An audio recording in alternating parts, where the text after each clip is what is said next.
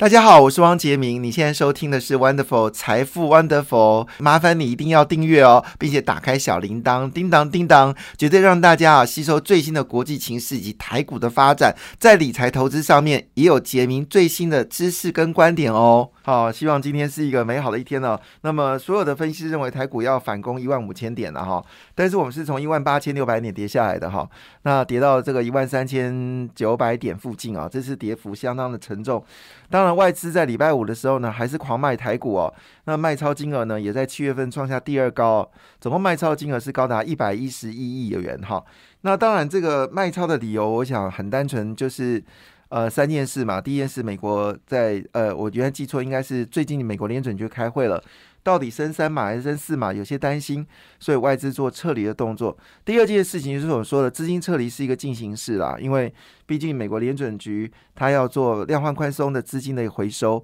所以呢，很多留在外面的资金呢要陆续赶快还款了。那加上美国的利率不断的提升，很多资金回到固定收益，所以有人就说两架重型轰炸机轰台湾呢，所以资金撤离是一个进行式。那怎么唤醒台湾人自己把股票买回来？成为重中之重啊！所以如果台湾人能够自己买股票的话呢，就用不用担心外资的一个卖出的压力。当然呢，短期资金卖完之后呢，反手就要买进哦。呃，反手不见得买进，至少卖完之后应该不会有进一步的一个卖超，就看资金这种短期资金什么时候呃，就是该赎的赎完哈。那么第三个是中国的农村村镇银行最近爆发了很大的违约案。那这个事情呢，其实引爆市场的关系哦，认为亚洲地区呢会不会受到中国的系统性风险呢，造成比较大的重动荡哦？那这次中国村镇银行的问题看起来是方兴未艾哦，主要原因是因为中国有个很特殊的一个经济体系，叫做影子银行，意思说呢，一般你如果没有办法在正常的银行管道取得资金的话呢，你可能到楼上哦，会有个类似那种租赁公司那种影子银行，但是利息非常高，可能要十几趴。对于紧急要用钱的人来说呢，他这边可以取得一定要的资金。那影子银行的钱来自哪里呢？它当然来自存款户，所以他们会用存单或者其他的一些债券呢，把资金转移到这个影子银行。那有些钱呢，就莫名其妙就到了这些呃，就是共产党的官员的口袋。那他们就把这个钱呢，再去放贷。如果经济是稳定增长，比如说每一年百分之五的经济或者百分之六的经济增长的话呢，这问题就不会那严重啊。反正资金没有断裂嘛。但是呢，习近平演的一出好戏啊，叫做封城。那你知道封城的结果怎么样呢？就是像我前阵子看那个案例，觉得蛮可怜。他是他是一个，就是他是中国的内部的人，好，他到广呃广州来工作，跟他先生。那因为他的手艺很好，美容美发。非常厉害，因此呢，他在广广州呢就设了一个美容美发的一个个人的一个小户。好，那其实呢，过去这几年也赚了一点钱，好，生活过得还不错。但是突然之间封城之后呢，他的店租还继续缴，客他的他的这个客人是零，因为没有办法做生意，所以呢，他就不断的要从他的过去的存款来支付他买的房子，因为他有买房子在广州，所以要付贷款。那同时要付他的店面的租金，就钱烧的特别快，一下子呢就把钱烧的差不多了。那最近的结局是什么呢？因为他已经没有办法再付出贷款了，所以必须把他的房子呢，就是要拿来，那就是就是就是被政被这个银行给查封。那你知道这个一查封之后，他信用就会受到很大的风险。你缴出房贷嘛，那你信用就有瑕疵。在中国，如果你信用瑕疵哦，甚至连上飞机都做不了，就是说你连可能高铁跟飞机都做不了。中国是一个严格是有控制人民的一个欲望的国家。那像这样的案例呢，在中国是比比皆是。那更不用说了，如果民众现在连只能眼吃卯粮，所以他当然供不起他的房子，所以买房子买气呢，跟去年比直接掉了六十个百分点。而中国呢，又做了一件很伟大的事情，他说呢。因为前阵子有些呃房地产业者嘛，哈，他们因为需要资金，所以他们就把房子呢打了好几折出去，这也没什么特别。一九九四年，杰明在高雄买了人生第一栋房子，那时候一平是十万块。到了一九九六年的时候呢，李登辉总统说，呃，六万块一平不是梦，我的房子呢就从十万块一平跌到四万块一平，我没有说错，在高雄。那台中也是啊，台中在东海大学附近有一堆房子，从十一二万跌到四万四五万的比比皆是。这也没什么了不起，跌下来你要卖，你房价就要走低嘛。可是中国跟他说不见不是不行。不行，不能这样子。好，就是你过去卖十万块，你现在房子还是要卖十万块，所以就有人担着西呃买房子送西瓜，甚至有买房子送你猪啊，甚至呢，你把当地的农产品挑到这个呃建商的案子里面，还可以抵房子的价钱啊，等等这种怪现象出来了。所以呢，我们都知道，影子银行其实最主要借贷的对象就是跟房地产有关。所以房地产一断裂之后呢，中国经济就出现了极大的问题，影子银行就就没有办法把资金回来。那影子银行的钱的钱来自哪里呢？来自正式银行的的存款，所以这存款就没办法这个还到银行体系。所以只要有人有比较多的人去，只要你提钱的人比去存钱人多的时候，就会出问题了。那你知道吗？因为中国现在疫情的关系，怎么可能会有人怎么会存钱会比？提钱多呢？怎么可能？其实一定提钱比存钱多嘛。所以大家去提钱的时候呢，就发现到好像越来越难提。好，那没关系，它就限量。好，你一个人一天只能提最低只能提什么几千块人民币之类的。但问题来了，事情的爆发是因为六月底的时候呢，要这个各个银行要发放利息，就这些村镇银行发现到一件事：以前提不到钱就罢了，现在连利息钱都不能提。连利息钱都不能提，那很多老人家他其实也是靠这利息钱来过活，就发现不能提才是要事情大条了。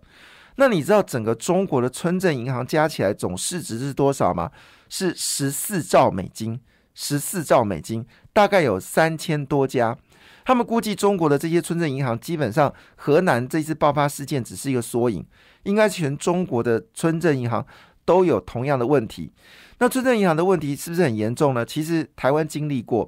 你还记得当时阿扁总统做了一件事情，要把所有的这个呃，就是我们说的，他希望能够把农会好都能够这个归纳到一个就是一个总管理，就是希望农会的信用部能够拿出来，因为我们知道在一九九八年的时候，台湾发生的本土性的金融风暴，那时候影响所及，包括三商银啊、张银、易银。还有华银都受到很大的冲击。那时候张银已经变成是僵尸银行，意思说呢，它的坏账率太高。那当时呃，美国的一些金融机构评价张银的股价呢，一股只有三块钱。后来呢，阿扁就希望说有人有银行能够赞助张银。那时候有个 N 讨给台新金，台新金讲说哦，好了，这这个阿扁出这个条件，表示我只要付一点钱给。张颖，好，不是一点钱，很多钱，我就可以并购张颖。结果呢，变成是我们中华民国 财政部跟金管会最大的骗局，哈，就是骗了台新金的钱到了张颖，最后结果事情是逼张颖要吐出，呃，逼台新金要逼出张颖的股票。好，这是我们说的台湾呃政府两大诈骗案，一个就是台新金跟张颖的诈骗案，另外呢就是高铁。高铁是 BOT，结果呢变成是国营化，五十年都没到，这是台湾史上两个政府最大的诈骗案了。那第三个诈骗案就是那个台北市的大巨蛋嘛，哈，那也是史上最大的巨的诈骗案，十万多平的土地，说好是要打棒球的，结果打棒球只能打百分之六的时间，其他都要开演唱会。好了，当然我谈这件事情跟政治、跟这个金、跟这个股票没有关系啦，只是提一下中国这次的村镇银行的问题可能不容小觑。但反过来，这个美国股市表现就不错了。那么道琼工业指数呢是上涨了二点一五个百分点，费半指数呢是上涨了二点五四个百分点，是明显的上涨，似乎不太担心整个升息的一个状况。主要原因是因为美国公布了六月份的消费支出哦，还是增加。增加了一个百分点，比市场预期还要多，而且通货膨胀呢，基本上有可能会慢慢的缓降。好，那摩根大通说，衰退风险虽然上上升了，但是没有出现消费紧缩的问题，也就是说呢，前景并没有想象的那么担心哦。那事实上呢，最重要的事情是，呃，在十五号的反弹呢，也结束了动荡的一周，道琼工业指数呢，最后是上涨六百五十八点哦，刚才已经解释过了。那么，但是呢，三大指数虽然是收黑哦，但是呢，因为美国的消费有零售跟数据呢都有上涨，表示美国的消费力还是蛮强的，所以呢，这个事情也使得美国股市上涨。那么美国上涨呢，也带动欧洲股市也全面的，美国的一个好的数据呢，也带动了欧洲股市全面走高。礼拜五，欧洲股市形成了一个报复性的上涨啊，其中涨幅最大是德国股市，一口气暴涨了二点七六个百分点。法国股市则上涨二点零四个百分点，那么英国股市呢，则上涨一点六九个百分点呢。那么亚洲股市涨跌互见哦，亚洲股市里面，印度是上涨零点六五，新加坡上涨零点二八，俄罗斯股市上涨一点零九。印尼跟西印尼跟菲律宾跟马来西亚是下跌的状况，但跌幅都在一个百分点之内，所以似乎这次的问题已经慢慢，就是现在比较担心是欧洲呃是中国的存证银行，希望这事情不要爆不要爆的太恐怖，如果爆的话，势必会影响到全世界啊，因为毕竟中国是全球第二大的经济体。那以目前来看呢，大家想说到底该不该投资哦？事实上呢，美国现在散户的现金比重呢，又回到了二零二零年疫情刚开始的比重啊。当时二零二零年的时候呢，呃，整个现金散户的比重呢是高达二十六个百分点，现在已经回升到二十一点二个百分点，表示呢，美国人呢对于美国股市呢还是形成一个比较担忧的一个状况。但好消息来了，前阵子传出来就是。美国供应链的有些断乱象，还有包括一些港口的一个所谓的就是罢工的情况之下，那么最新的消息呢，其实美国联准局对于所谓供应链乱象的说法呢，已经明显的减少，表示美国认为供应链呢基本上已经恢复呃慢慢的正常了。但是花旗银行是说了，供给吃紧的警报还没有解决，可是呢，海运的价格是持续的下跌，海运价格持续下跌，当然对海运股来说是。呃，一个风险嘛，这对台股来说也会造成一些影响，但是这对于整体的通货膨胀来说，它却是大消息哦。那这个航空双雄呢，已经决定哦，他们要增班哦，而且呢，他们增班的方向呢，朝东京、曼谷跟上海下一波的主力哦。那货运市场呢，现在已经慢慢的，因为货运慢慢的已经疏解嘛，所以呢，基本上来说呢，可能就是呃载客的比重会增加。那货柜的部分呢，可能就会比较没有像以前那么的好，所以整体而言来看的话呢，第四季的是整个空运指标的一个重要观察的一个状况。那也就是说呢，客运的部分的增长可不可以弥补货运的减少？这是我们现在对于航空业似乎一些焦虑。不过看起来航空业呢是对自己很有信心啊。那以目前为止呢，台币今天要对三字头来做挑战哦。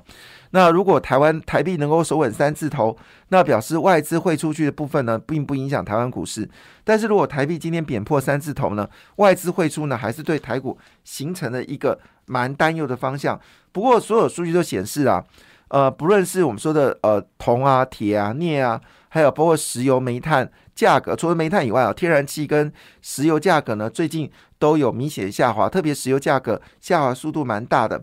那我们知道，在这一波通膨一开始的时候呢，是木材价格大涨，但最近呢，木材已经已经发生重挫，期货上半年大跌四四个百分点，到目前还没触底哦。所以呢，换个角度来说，有人说木材呢，称之为矿坑的终极金丝雀哦。对于所有商品呢，具有绝对的领先指标。确实，这波通货膨胀一开始也是由木材发动的，所以通膨问题大概不会有什么问题。而美国联准局大概是三码，对股票市场也没有什么问题。所以市场焦点在这三方向。第一个就是国安基金买什么股票，可能是成为现在市场焦点。那因为他买的股票很多了哈，所以你可以台湾五十。或者是国泰高股息，或者是元大的 MACI 台湾指数哦，在上个上个礼拜呢表现都不错，大概都有三 percent 以上的涨幅哦，那可以来做切入。当然呢，呃，对于所谓的国安基金，大概最主要的标的物是台积电哦，所以台积电跟台泥呢最近的买盘非常的厉害哦，那么台积电呢也开始进入到五百块的攻防战哦，攻防战。那最近台积电公布的业绩呢？坦白讲也是好到啊拼命给了。那有人这么开始注意到红海这个台积电的概念股呢，也成为一个主流。所以国安基金里面代表是台积电。那么台积电呢？好，你可以用啊这个我们说的台湾五十呢抢这两三周哦，有额外的利润。其实真正焦点在网通族群呢。